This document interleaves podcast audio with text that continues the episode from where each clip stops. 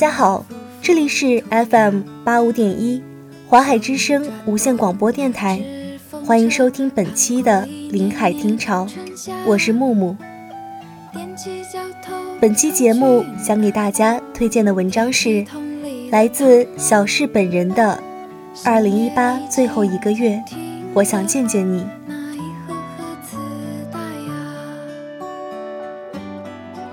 你失去过吗？失去是一种怎样的滋味？人的一生会有无数次告别，每一次告别，我们都会悲伤很久。挚爱的离去，更不会因为时间的流逝而减少半分。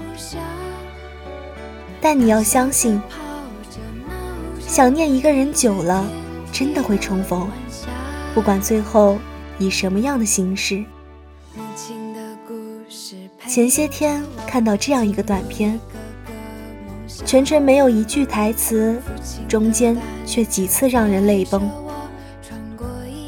尽管我们的手中空无一物。故事的开头有些悲伤，杨妈妈因为小杨的去世伤心欲绝。每天把自己封闭起来，拒绝和外界的一切接触，丧失对生活的兴趣。在天堂的小羊目睹妈妈的悲伤，心里着急坏了。为了让妈妈打起精神来，他偷偷将自己的毛剃光，编成长长的绳子，作为连接天堂和家的纽带。当他的灵魂终于溜回家，第一时间飞奔过去，紧紧拥抱妈妈。虽然没有台词，但看到这一幕，你会觉得小羊在说：“妈妈，你看啊，我没有离开，我一直在你身边呀。”尽管这时候，羊妈妈根本看不到他。但小羊并没有放弃，他仍然趴在妈妈的怀里，努力的让它感受到自己。妈妈，你快看看我呀！只有那么短短几秒钟的时间，小羊的灵魂就被狼守卫带走了，而羊妈妈还沉浸在失去孩子的悲伤中。所爱隔山海。山海皆可平。或许是小羊的这份执着感动了上天。羊妈妈突然发现，刚才小羊好像来过。他记忆的闸门被打开，想起了那些和小羊在一起的点点滴滴。他又想起，之前说要给小羊织一件毛衣。但还没织完，小羊就去世了。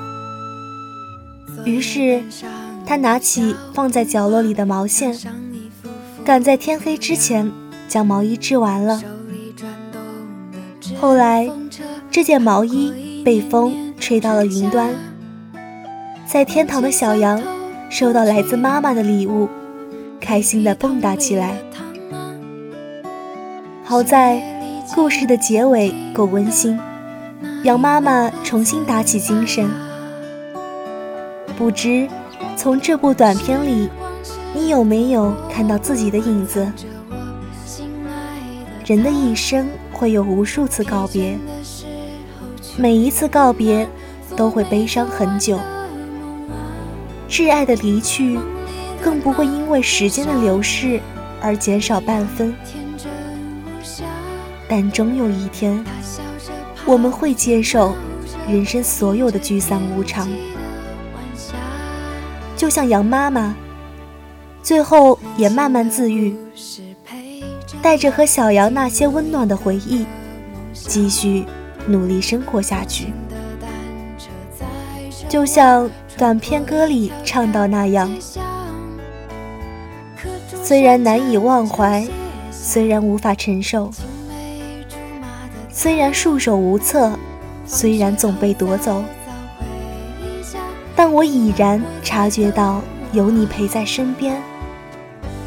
想要守护之物，让我更加坚强。我们的手里空无一物，但我们共同创造的回忆，就是你还在我身边最好的证明，就是支撑我走下去的动力。《寻梦环游记》里说，死亡并不是终点，遗忘才是。念念不忘，必有回响。想念一个人久了，也一定会重逢。只要你相信，你所爱之人就在你身边，从来没有离开过。有人曾经问过这样一个问题：失去最爱的人后，余生要如何度过？下面这部短片或许就是答案。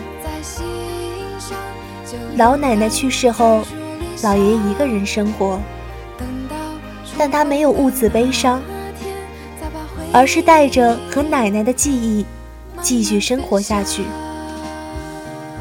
吃饭的时候，他会习惯性的做两份，把奶奶喜欢吃的东西都装到他碗里。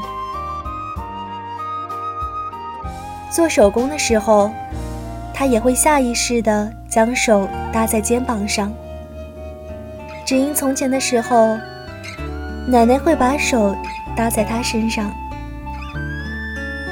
这一点点温存的记忆。甚至一个细微的小习惯，就可以让爷爷感觉到奶奶从未离开。只要不忘记，故去的人就没有离开，不是吗？戴安娜王妃去世后，威廉王子从未停止对母亲的思念。他和凯特王妃订婚的时候。凯特王妃手上佩戴的那枚蓝宝石戒指，正是当年戴安娜王妃佩戴的。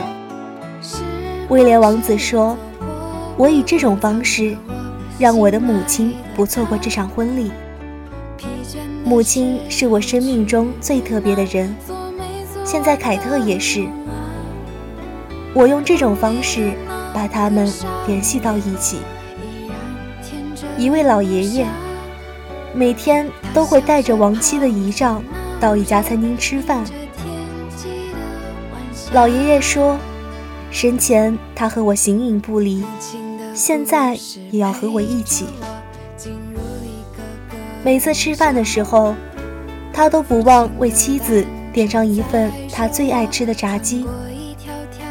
只要还能一起吃饭，他就会觉得妻子还在身边。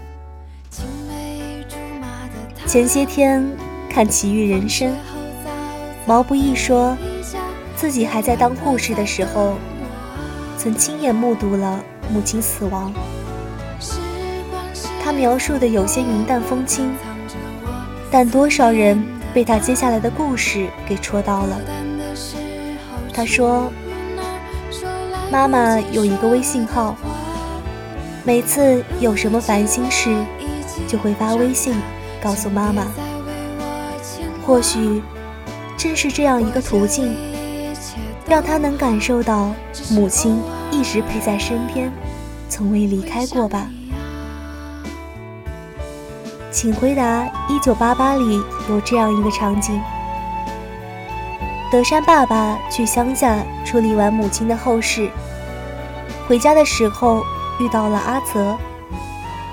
德山爸爸问阿泽。